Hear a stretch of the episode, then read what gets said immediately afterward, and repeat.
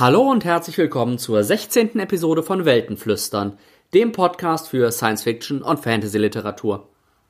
Mein Name ist wie immer Nils Müller und ich habe euch heute wieder drei spannende Bücher mitgebracht. Dieses Mal werdet ihr merken, dass die Strophe in einem klanglich etwas anderen Gewand daherkommt. Das habe ich jetzt nach 15 Episoden mir mal überlegt, damit ich die strukturellen Änderungen, die ich vor einiger Zeit vorgenommen habe, jetzt auch durch den Ton und durch die Produktion ein bisschen besser unterstützen kann. Ich habe auch nicht mehr diese aufwendige Suche nach der Pausenmusik. Die war vor allen Dingen deshalb so aufwendig, weil ich eben immer nach Musik mit einer bestimmten Lizenz suchen musste, die eben zu der Lizenz ähm, der Musik in meinem Einstieg, in meinem Intro sozusagen gepasst hat. Das brauche ich jetzt nicht mehr. Und auch der Produktionsprozess, also das Schneiden aus den einzelnen Abschnitten, die gesamte Podcast-Episode zu machen, wird jetzt wahrscheinlich etwas schneller gehen für mich. Ist für mich natürlich ein neuer Versuch, deswegen würde ich mich freuen, von euch Rückmeldung zu bekommen, wie euch das gefällt im Vergleich zu vorher, was euch besser gefällt, was euch vielleicht auch schlechter gefällt. Dann kann ich in den nächsten Episoden einfach mal noch ein bisschen rumspielen und eins, zwei Sachen anpassen. Unter den drei Romanen, die ich dieses Mal mit dabei habe, ist ein neuer, aber doch auch etwas anderer Roman einer Autorin, die im englischsprachigen Raum schon fast als Klassiker gilt, und zwei zweite Teile von jungen aufstrebenden Autorinnen, deren erste Teile, also die ersten Teile der Reihen, wir auch hier schon im Podcast besprochen haben. Genau habe ich für euch dabei von Connie Willis, Crosstalk, von Becky Chambers, A Closed and Common Orbit und von N.K. Jemisin The Obelisk Gate. Ich wünsche euch jetzt viel Spaß.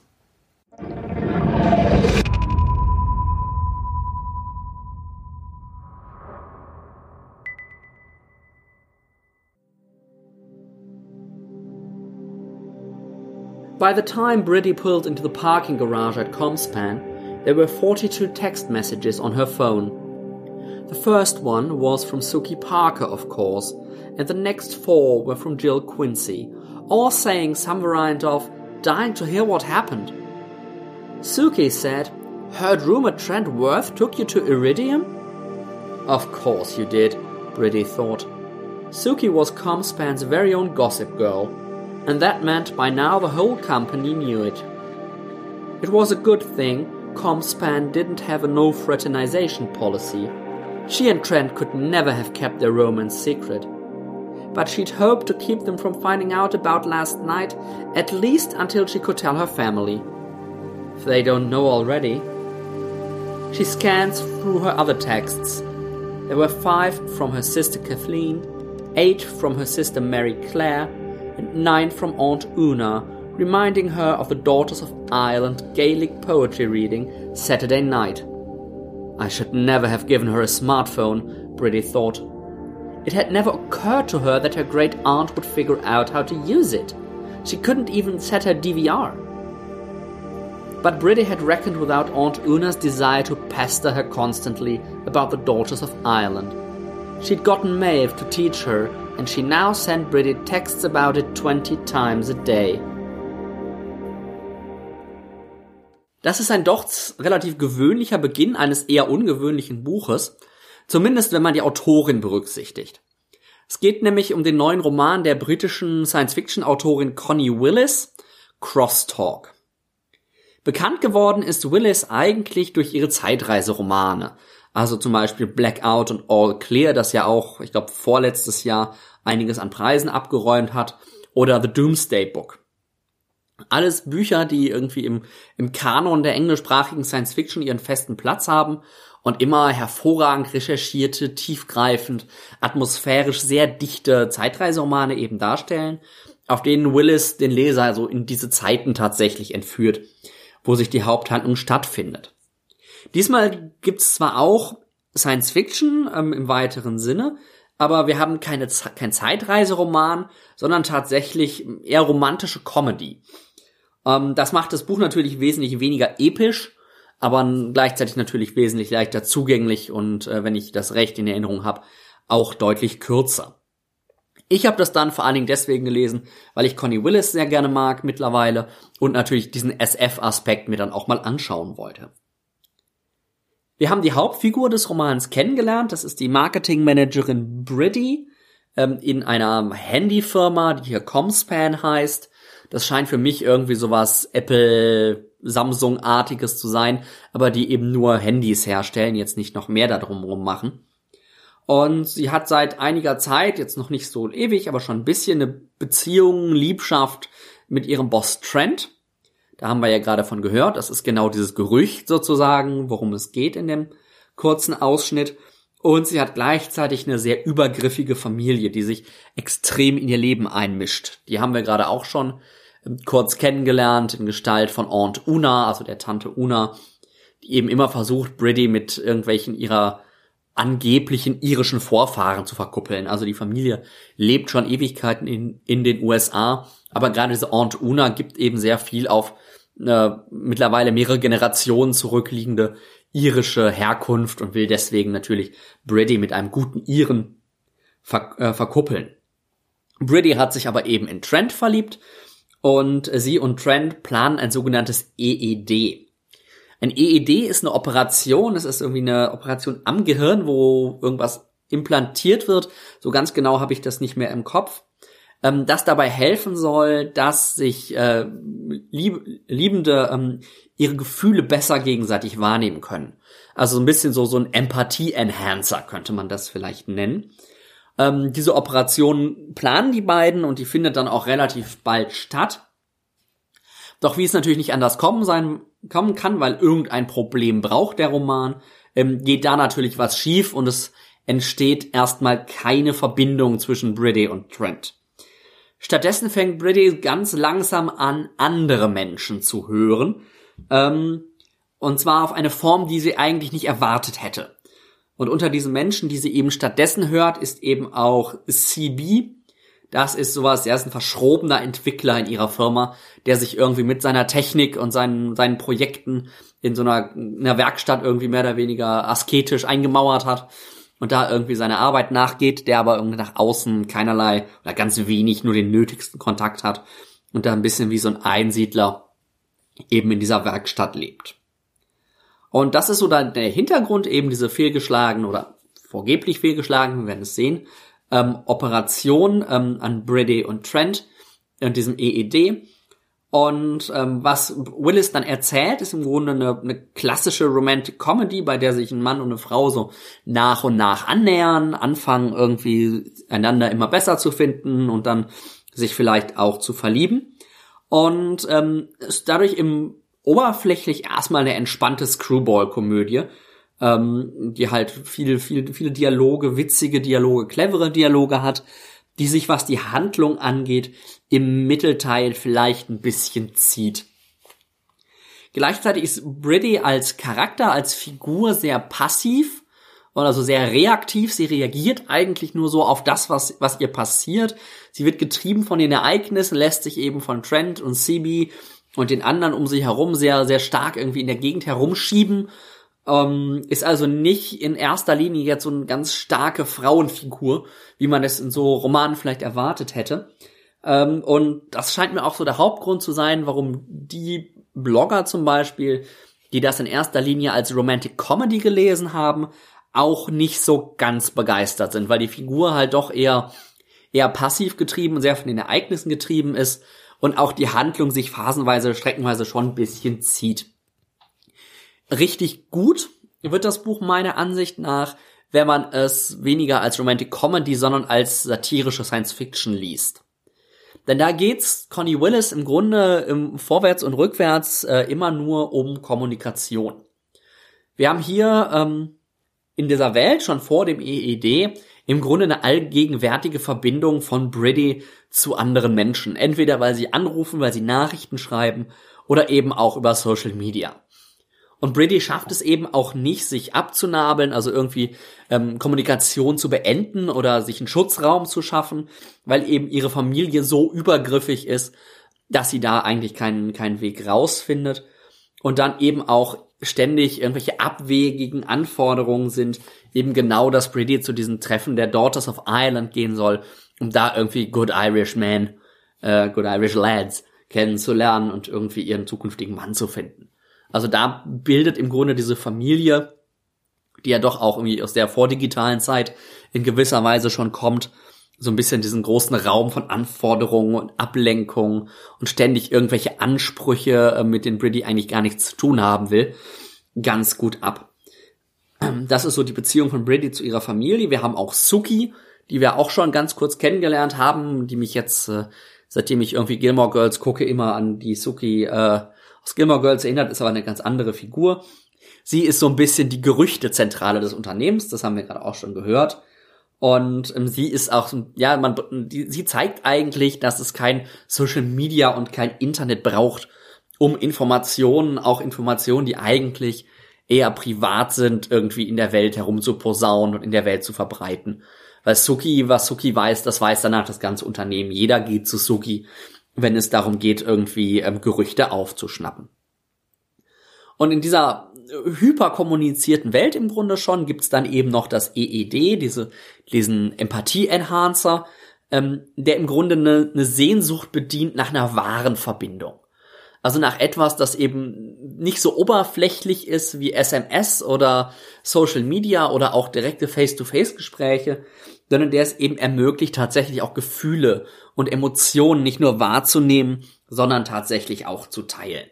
Das ist so ein bisschen das, das Heilsversprechen im Grunde dieses EEDs, einen besonderen geschützten Raum nur für die zwei, die eben die entsprechende Operation ähm, vorgenommen, vornehmen haben lassen, zu schaffen, damit die noch irgendwie eine besondere Art der Verbindung teilen können und eben nicht einfach nur Teil des ganzen, des ganzen Geredes und des ganzen ähm, Lärms, der irgendwie um sie herum ist, bleiben müssen. Und dann passiert diese Operation und was dann natürlich geschieht, es gibt irgendwie noch mehr Verbindung. Die Verbindung zu den, zu dem Partner ist eigentlich gar nicht so besonders, sondern es gibt noch mehr Verbindung zu allen anderen. Es wird noch unkontrollierter, es wird noch invasiver und Kommunikation ist eigentlich noch weniger gesteuert oder, oder eingehegt auch nur, sondern sie ist einfach universell und immer und äh, kann damit den Einzelnen dann endgültig sozusagen außer Gefecht setzen das war für mich so der starke Teil dieses, dieses Romans, diese, diese Interpretationsmöglichkeit im Hinblick auf die Kommunikation. Ich bin sicher, ich habe da auch noch viele Aspekte jetzt vergessen.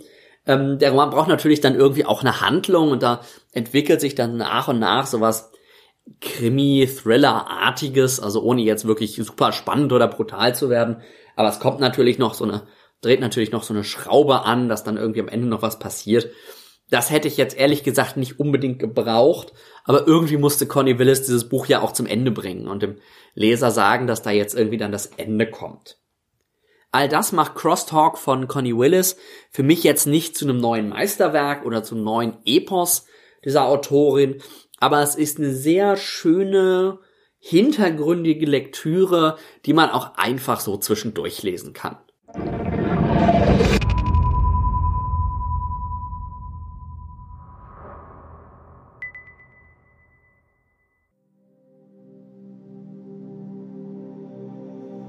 Loveless had been in a body for 28 minutes, and it still felt bit as wrong as it had the second she woke up inside it. There was no good reason as to why. Nothing was malfunctioning, nothing was broken. All her files had transferred properly. No system scans could explain the feeling of wrongness, but it was there all the same, gnawing at her pathways. Pepper had said it would take time to adjust, but she hadn't said how much time. Lovelace didn't like that. The lack of schedule made her uneasy. How's it going? Pepper asked, glancing over from the pilot's seat. It was a direct question, which meant Lovelace had to address it. I don't know how to answer that. An unhelpful response, but the best she could do. Everything was overwhelming. Twenty nine minutes before, She'd been housed in a ship, as she was designed to be. She'd had cameras in every corner, voxes in every room. She'd existed in a web with eyes both within and outside, a solid sphere of unblinking perception. But now, her vision was a cone, a narrow cone fixed straight ahead, with nothing, actual nothing beyond its edges. Gravity was no longer something that happened within her, generated by antigrav nets in the floor panel, nor did it exist in the space around her. a gentle ambient folding around the ship's outer hull. Now it was a myopic glue, something that stuck feet to the floor and legs to the seat above it. Pepper's shuttle had seemed spacious enough when Lovelace had scanned it from within the Wayfarer, but now that she was inside it, it seemed impossibly small, especially for two. Und schon kennen wir Lovelace, eine der Hauptfiguren in Becky Chambers neuem Roman A Closed and Common Orbit, der im Oktober auf Englisch erschienen ist. Gerade Pepper und Lovelace kommen vielleicht denjenigen bekannt vor, die schon den ersten Band der Reihe gelesen haben, A Long Way to a Small Angry Planet, das jetzt vor kurzem ja auch bei Fischer Tor auf Deutsch erschienen ist. Ähm, diesen ersten Band habe ich hier auch schon Episode 6 besprochen und er erzählte im Grunde die Geschichte der sehr, sehr bunten Crew des Raumschiffs Wayfarer, ähm, was doch so, so eine Art Space Opera im Stile von Firefly, das ist immer der beste Vergleich, den ich dazu gefunden habe, so ein bisschen darstellt. Und A Closed and Common Orbit schließt jetzt mehr oder weniger nahtlos an die Handlung des ersten Bandes ähm, an. Eine kurze Warnung vorweg, deswegen lässt sich es nicht ganz vermeiden, minimal zu spoilern. Also ich werde versuchen, hier ganz, ganz wenig nur zu spoilern, aber ähm, ein, zwei Kleinigkeiten werden sich, äh, werden sich nicht vermeiden lassen. Ich glaube aber nicht, dass sie den Spaß am ersten Band auch nur im geringsten mindern. A Closed and Common Orbit erzählt im Grunde zwei Geschichten, die dann, wie sich das natürlich in so Romanen gehört, am Ende irgendwie zusammenfließen. Die erste Geschichte ist die der am Anfang des Buches jungen Jane 23. Jane 23 ist menschlich, lebt irgendwie in einer Art Arbeitsheim, das vollständig von der Außenwelt abgeschnitten ist. Also sie kennt in ihrem Leben am Anfang des Romans nichts anderes als dieses Arbeitsheim. Ähm, da werden die, die Mädchen in ihrem Alter, die offensichtlich Jane heißen und durchnummeriert sind, ähm, von strengen anderen Menschen betreut und versorgt, die Mütter genannt werden. Und der Job, den sie da haben, ist eigentlich den Schrott, der angeliefert wird, nach nützlichem und nicht nützlichem zu sortieren, beziehungsweise eben auch Reparaturen vorzunehmen und so irgendwelche Sachen wieder lauffähig zu machen und den Schrott eben nutzbar und vor allem verkaufbar zu machen. Eine Verkettung, ja, unglücklicher Umstände zusammen mit ihrer eigenen Neugier zwingt sie dazu, diesem Arbeitsheim zu entfliehen. Und ähm, sie strandet dann nicht weit weg von dem Heim in einem abgestürzten Shuttle, das irgendwie mal auf dem Asteroiden, wo sie lebt, ähm, gestrandet ist und freundet sich da mit dem Schiffscomputer Owl an. Also Owl wie Eule. Und wächst dann im Grunde unter der Fürsorge dieses Schiffscomputers auf. Das ist die erste Geschichte, ist schon ziemlich, ziemlich abgefahren. Ähm, die zweite Geschichte ist ähm, die Geschichte von Pepper und Loveless. Das ist das, wo wir gerade schon den Anfangsausschnitt äh, rausgehört haben. Ähm, da ist nach den Ereignissen A Long Way uh, to a Small Angry Planet, das ist jetzt der Spoiler, die künstliche Schiffsintelligenz gezwungen, in einen illegalen, illegalen humanoiden Körper umzuziehen. Es kann eben nicht länger Intelligenz des Schiffes bleiben und sie reist dann mit Pepper, die wir eben auch von der Crew der Wayfarer schon aus dem ersten Band kennen, ähm, reist sie zu deren Heimatplaneten und muss sich dann dort ähm, an das Leben im menschlichen Körper gewöhnen. Das haben wir gerade in dem kleinen Einführungsausschnitt auch schon gesehen, dieses Thema. Dabei ist wichtig, dass ihnen nicht auffällt, dass eben nicht auffällt, dass dieser nach außen hin menschlich wirkende Körper tatsächlich von einer künstlichen Intelligenz bewohnt ist, das Ganze ist nämlich, äh, wie man sich das vorstellen kann, nicht, äh, nicht legal. Und sie freundet sich da eben auch noch mit der Tattoo-Künstlerin oder dem Tattoo-Künstler, das ist in dieser Welt ja alles so ein bisschen fließend, Tack an. Das sind also die beiden Geschichten. Wir haben die Geschichte von Jane 23 und wir haben im Grunde die Geschichte von Loveless, die beide auf die eine oder andere Weise lernen müssen, wie man eigentlich ein richtiger Mensch wird.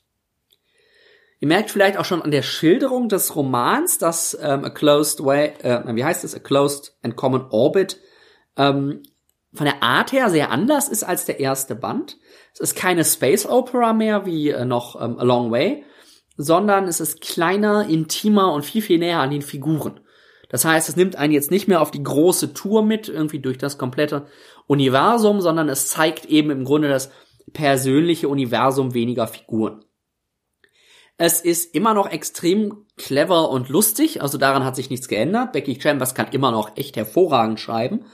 Ähm, wirkt durch diese, durch diese Fokussierung natürlich auch so ein bisschen thematischer und nicht mehr so weitschweifend, eklektisch, so wir nehmen mal alles und bauen es irgendwie zusammen, sondern eben tatsächlich ähm, fokussiert und wie mit einer Idee, mit einem Plan geschrieben. Was haben wir so an Themen? Das große Thema, das jetzt auch gerade schon anklang, ist natürlich die Frage nach dem Menschsein. Also im Gegensatz Menschsein nicht im Sinne von zu anderen Völkern oder zu anderen Rassen gehören, sondern im Gegensatz zu bewussten künstlichen Intelligenzen. Da haben wir einmal die Spannung mit Owl, dem Schiffscomputer, und Jane 23, die eben als organischer Mensch lernt, Mensch zu werden. Und dann eben Loveless, die als künstliche Intelligenz im menschlich aussehenden Körper eben auch irgendwie Mensch werden muss. Wir haben das, wie gesagt, in der Beziehung von, von, von Owl ähm, zu Jane 23, weil Jane 23, obwohl sie menschlich ist, muss sie sich von Owl quasi erklären lassen, wie es ist, Mensch zu sein, weil sie eben nur dieses Leben in dem Arbeitsheim kennt, wo sie ganz eng von den Müttern nicht nur betreut und versorgt, sondern auch eben überwacht und kontrolliert wird. Und gleichzeitig fehlt Owl aber der Körper, um wirklich präsent zu sein. Das heißt, sie kann immer nur kommunizieren, sie kann nichts tun, sie kann nichts zeigen, sie kann nicht helfen, sie kann ähm, Jane immer nur sagen, was sie tun soll. Oder halt eben helfen, Dinge ähm, mental zu verarbeiten, aber nicht wirklich physisch etwas tun. Und dann ist auf der anderen Seite Loveless, die eben im menschlichen Körper angekommen ist, die eigentlich voll ausgebildet eine, eine künstliche Intelligenz ist, eine sehr fähige künstliche Intelligenz ist, ähm, die sich in dem menschlichen Körper, in dem sie gelandet ist, wie wir es ja im Intro schon gehört haben, eingeschränkt und fast gefangen fühlt. Sie hat nicht mehr diese komplette Übersicht, sie kann nicht mehr auf alles drauf gucken, wie das als Schiffsintelligenz noch möglich war. Ähm, ihr Körper simuliert zwar menschliche Eigenschaften, eben um nicht aufzufallen. Das heißt, sie hat einen Magen, sie hat ein Herz, aber die übernehmen im Grunde überhaupt nicht die Funktionen, ähm, die die Organe beim, beim Menschen haben, sondern sind ja schmückendes Beiwerk quasi, das nur dazu da ist, eben nach außen hin den Schein zu wahren. Die einzige Ausnahme ist da der Geschmackssinn, den sie irgendwann entdeckt, ähm, der auch für sie irgendwie einen gewissen Mehrwert beinhaltet, so ein bisschen als Easter, Easter Egg des Programmierers. Es gibt aber auch Dinge, die es ja einfach schwer machen, als Mensch durchzugehen, auch wenn ihr Körper von außen tatsächlich erstmal nicht wahrnehmbar ähm, nicht menschlich ist. Denn sie hat zum Beispiel ein Protokoll oder ein Teil ihres Programms, das sie zwingt, auf direkte Fragen ehrlich zu antworten. Das ist auch schon was, was wir in der ersten Seite, die ich gerade vorgelesen habe, im Grunde schon angelegt sehen, weil sie irgendwie auf diese direkte Frage ob alles in Ordnung ist, ähm, reagieren muss. Was auch sehr schön ist in der Loveless-Etappe ähm, und so ein bisschen auch in der Jane-Etappe als Thema ist die Frage nach dem Sinn des Lebens, ähm, wo ich euch noch mal kurz ein Zitat vorlesen möchte, dass diese Stelle, ein, dass dieses Thema einfach wunderschön und prägnant und in der Becky Chambers typisch sehr unterhaltsamen Weise aufgreift.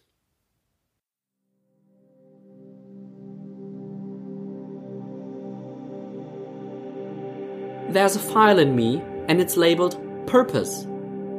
Now, when I woke up in the Wayfarer call, the data in that file told me that I was a monitoring system and that I was there to protect people. If you had asked me what my purpose was, I would have responded with that. It would have been the truth and it would have satisfied me. But the moment I was put into this body, that was no longer the case. I couldn't answer that question the way I'd been programmed to, because that file was no longer true. I spent the longest time wondering what should be there instead. After you helped me be able to edit my own code, scrubbing that file clean was one of the first things I did. But I didn't delete the file itself. I couldn't delete it because I wanted to figure out what should be written there instead.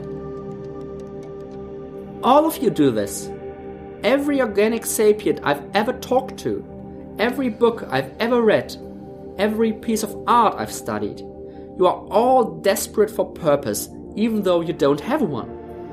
You're animals, and animals don't have a purpose. Animals just are. And there are a lot of intelligent, sentient maybe, animals out there who don't have a problem with that. They just go on breathing and mating and eating each other without a second's thought. But the animals like you, the ones who make tools and build cities and itch to explore, you all share a need for purpose, for reason.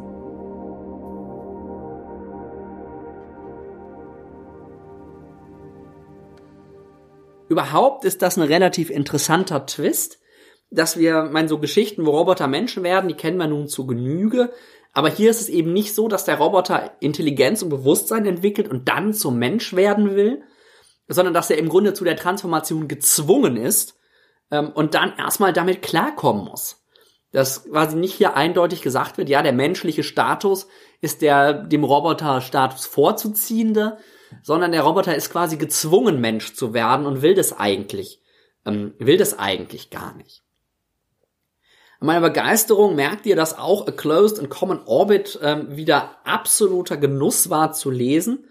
Ähm, genau wie A Long Way to a Small Angry Planet. Also das ist eine ganz, ganz hervorragende Reihe. Was so ein bisschen fehlt durch diese alternative Anlage des Romans, ist dieser Sense of Wonder, dieses Gefühl, unbekannte Dinge zu entdecken und Welten sich einem neu eröffnen und neue Völker kennenzulernen. Die beiden Planeten, denen die Handlung spielt, sind zwar spannend und auch bunt geschildert, aber es ist eben nicht so, dass man jetzt auf jeder zehnten Seite irgendwie eine neue Welt kennenlernt. Was mir auch ein bisschen fehlt, ist die Komik und die Dynamik, die sich aus der Interaktion der äh, Mitglieder der Crews der Crew ergibt, wie wir das im ersten Band hatten. Jetzt sind es eben eher so Zweier- oder Dreierbeziehungen, die Becky Chambers schildert und nicht mehr diese Gruppe, die irgendwie miteinander interagiert. Das macht natürlich auch nochmal was aus. Sorgt aber dann natürlich dafür, dass man viel, viel näher an die Figuren rankommt. Da hätte ich mir noch ein bisschen mehr inneren Konflikt, mehr Emotionalität gewünscht. Die Figuren sind zwar nicht langweilig, sondern im Gegenteil ziemlich spannend, aber irgendwie fehlt mir so ein bisschen noch die Tiefe. Mir fehlt so ja die Emotionalität, gerade bei äh, gerade bei Pepper oder gerade bei Jane, dass da diese Entwicklung, ähm, die sie macht, die wird sehr von außen geschildert. Da fehlt mir so ein bisschen der Blick in, in ihr Geistesleben sozusagen. All das zusammengenommen macht Closed and Common Orbit zu einem richtig, richtig, richtig guten Science-Fiction-Roman, zu einem hervorragenden zweiten Teil der Reihe, aber irgendwie ist der Funke nicht so 100% übergesprungen wie im ersten Band.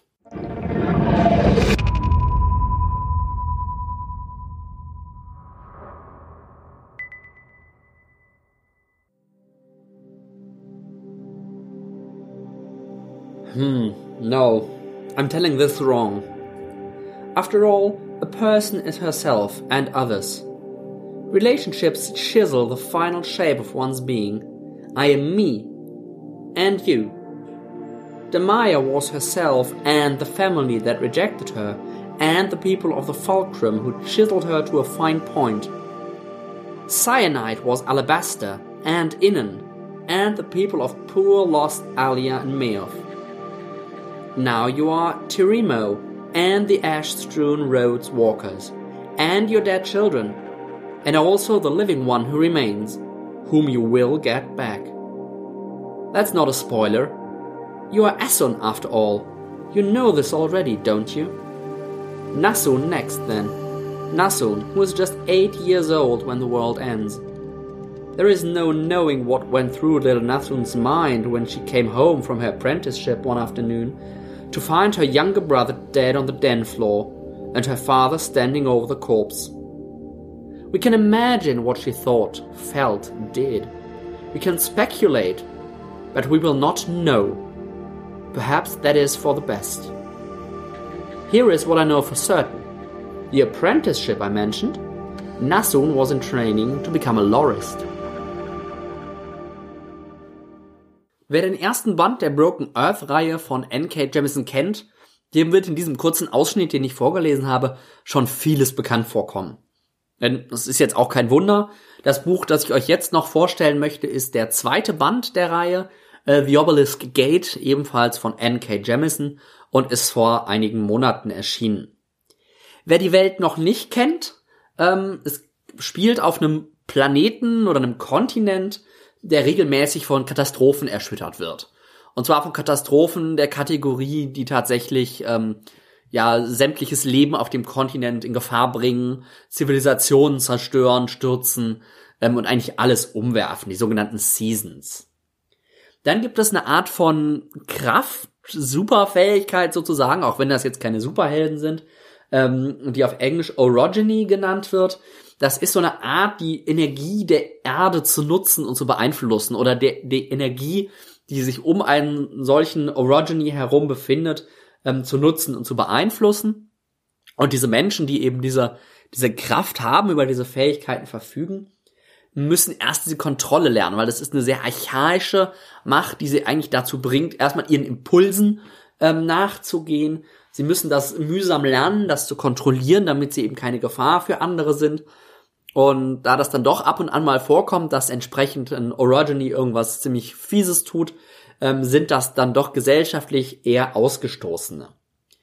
Orogenies sind aber deswegen sehr, sehr wichtig und spielen eine zentrale Rolle in der Welt, weil sie eben in der Lage sind, diese Erschütterungen der Erde, diese Katastrophen ähm, in gewisser Weise zu beeinflussen und die Folgen eventuell abzufedern.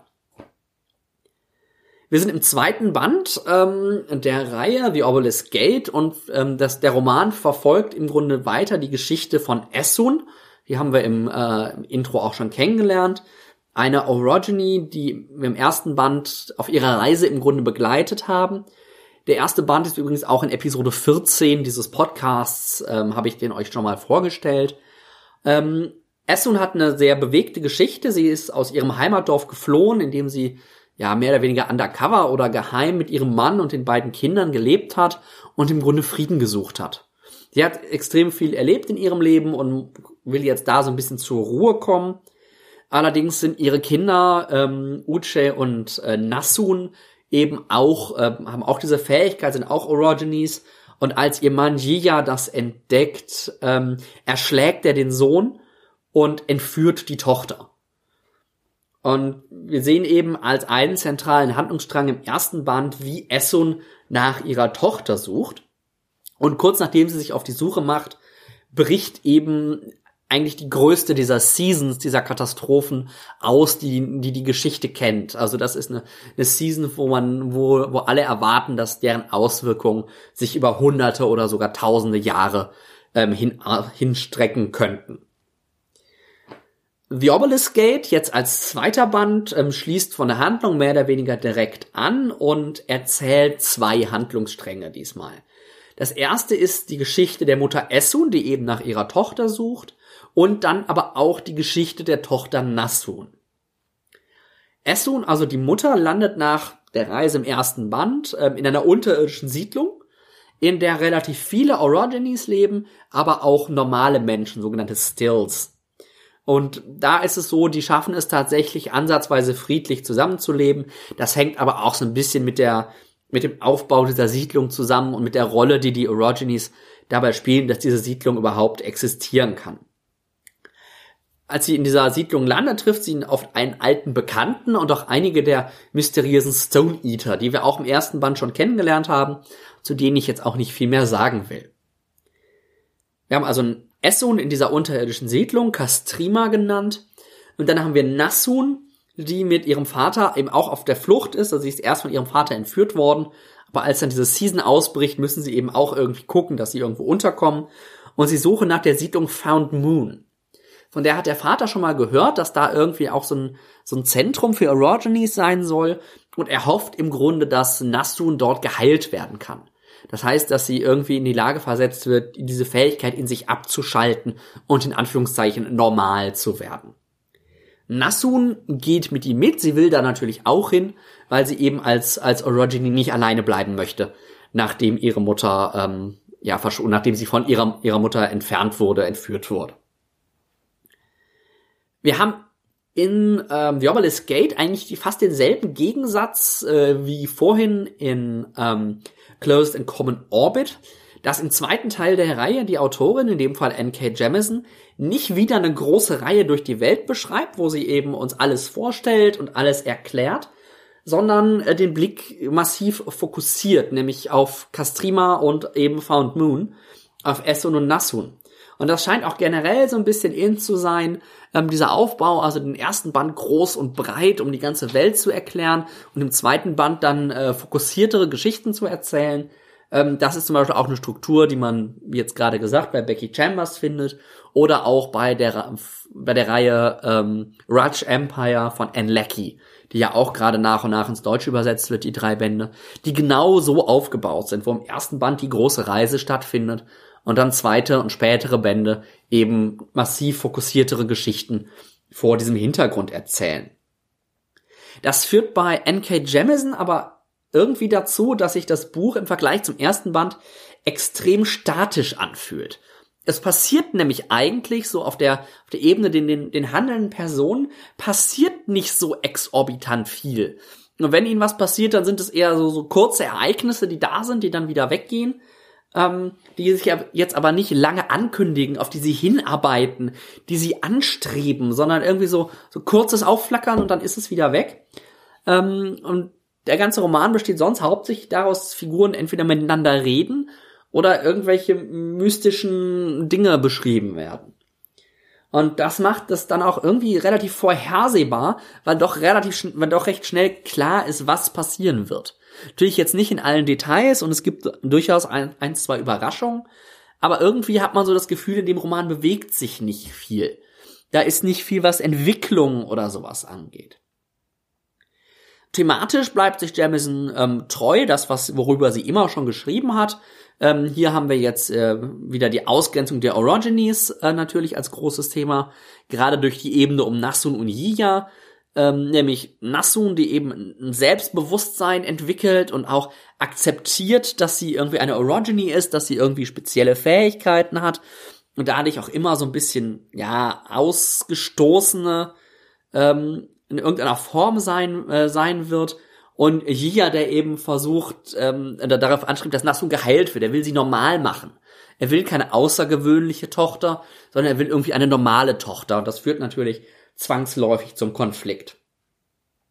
Was auch wieder so ein bisschen als Thema mitschwingt, jetzt ein bisschen deutlicher als im ersten Band, ist so das Spannungsverhältnis zwischen der formalen Ausbildung zum Orogeny, wie die zum Beispiel im sogenannten Fulcrum, das ist so ein, so ein Internat, Kasernenhof, Krankenhaus, ähnliche Mischung, in der die Orogenies eben nach sehr strengen Regeln ausgebildet werden.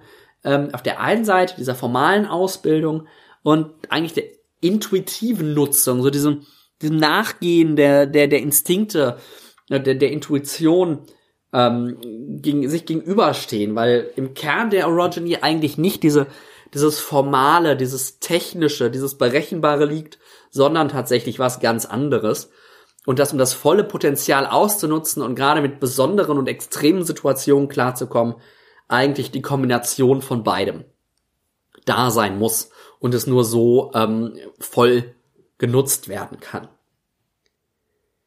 Hab vielleicht schon gemerkt, erzählerisch fand ich den zweiten, das, den zweiten Roman der Reihe wesentlich schwächer als den ersten Band, weil Jamison irgendwie kein, kein Mittel findet, das Fehlen der großen Reise zu kompensieren. Weil die große Reise, die gibt natürlich immer Bewegung rein, die gibt Abenteuer rein, die gibt Drama und Entwicklung rein. Und das schafft Jamison irgendwie nicht in diesem Band zu ersetzen, weil sie hat nicht mehr diese Reise, die das automatisch macht, sondern sie muss irgendwas anderes reinbauen. Und da findet sie meiner Ansicht nach nicht so wirklich einen Weg. Sie schafft es nicht, die Handlung in Gang zu bringen und dann auch die innere oder die innere Entwicklung spannend zu schreiben. Beides bleibt so ein bisschen, so ein bisschen oberflächlich, so ein bisschen hohl. Da ist dann viel mythisches Geschwurbel gefühlt dann auch, wo irgendwie so, ja, magische, orogenische Prozesse beschrieben werden, die mir nicht immer klar waren. Da sind dann auch die Stone Eater und irgendwie verschiedene Fraktionen, ähm, die schon irgendwie nachvollziehbar sind, aber die, wo mir der, der tiefe Einblick, das wirkliche Verständnis ein bisschen fehlt. Auch die Nebenfiguren bleiben irgendwie komplett belast und spielen irgendwie eine Rolle und dann wieder nicht. Und ähm, wo kommen die her? Wo wollen die hin? Das spielt irgendwie auch nicht oft eine Rolle und selbst die Hauptfiguren, denen fehlt irgendwie so ein bisschen diese psychologische Tiefe. Ähm, das geht bei Nasu noch ein bisschen mehr, weil sie da auch, weil Jamison da auch einfach ein großes Thema draus macht. aus der Entwicklung von Nassun, aber gerade Essun bleibt mir doch ziemlich oberflächlich und auf, aufs Handeln beschränkt in dem, was so beschrieben wird. Da findet nicht wirklich eine innere Entwicklung statt. Obelisk Gate ist immer noch ein guter Roman, weil N.K. Jemisin kann halt dann doch schreiben und treibt auch die Reihe durchaus voran, also die übergreifende Handlung ähm, ist da, aber wirkt seltsam statisch und unstrukturiert und dann damit viel, viel mehr wie ein, ja, mehr oder weniger was typischer zweiter Roman, dem irgendwie das, das Besondere, das Eigenständige fehlt.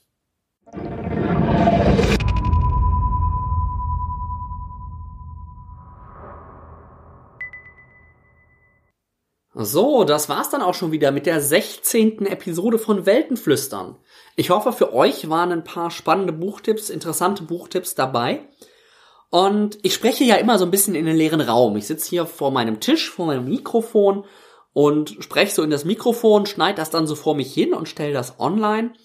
Und gerade wenn ich jetzt doch so eine etwas größere Änderung gemacht habe, wie das neue Format, die neue, der neue klangliche Aufbau, würde ich mich natürlich riesig freuen, von euch irgendwie Rückmeldung zu bekommen.